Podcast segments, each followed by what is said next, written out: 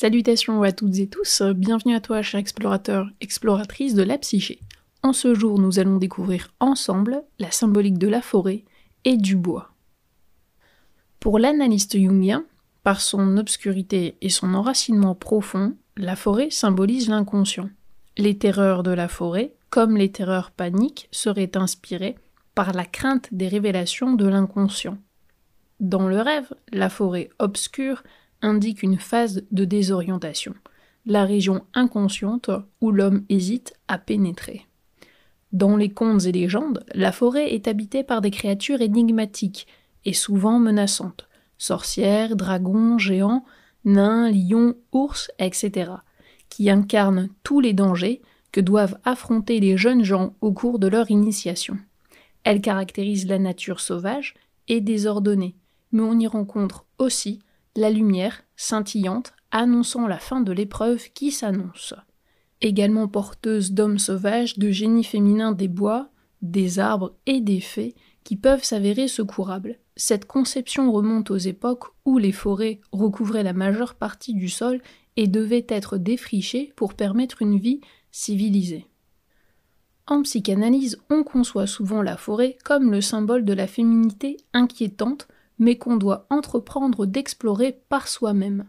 La forêt recèle d'êtres multiples, inoffensifs, bienveillants ou dangereux, suivant le rêveur. Ce sont des personnifications d'une partie encore méconnue du conscient qui vont se découvrir et que le rêveur aura à affronter. Contrairement à la forêt, le bois n'est pas un lieu qui s'étend à l'infini, mais un endroit délimité. Constitué seulement de quelques arbres, le bois est un lieu de recueillement et de rencontre intime avec des forces et des êtres surhumains. Dans les traditions nordiques, sous toutes ses formes et sous tous ses aspects, le bois ou l'arbre participe à la science, l'écriture traditionnelle, les ogames dont la majeure partie de ces écritures proviennent du sud de l'Irlande, ogames inscrits par les druides sur des baguettes de bois d'if. Nombreux sont les contes et légendes évoquant la transformation d'un ou plusieurs arbres en guerriers afin d'aider le héros dans sa quête. Chez les anciens grecs et latins, comme chez d'autres peuples, des bois étaient consacrés à des divinités. Ils symbolisaient la demeure mystérieuse de Dieu. Les Celtes et les Germains y voyaient eux aussi des lieux saints dans lesquels les dieux exprimaient leur volonté.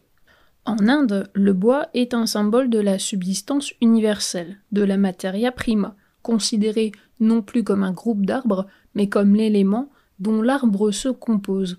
En Chine, le bois est le cinquième élément qui vient compléter et expliciter l'unité fondamentale des quatre autres le feu, la terre, le métal et l'eau. Dans la liturgie catholique, le bois est souvent pris comme synonyme de la croix et de l'arbre. À travers les temps, le symbolisme du bois reste constant. Il recèle une sagesse et une science surhumaine, un immense et inépuisable réservoir de vie et de connaissances mystérieuses. Merci à toi, cher explorateur, exploratrice, pour ton écoute, et on se dit à très bientôt.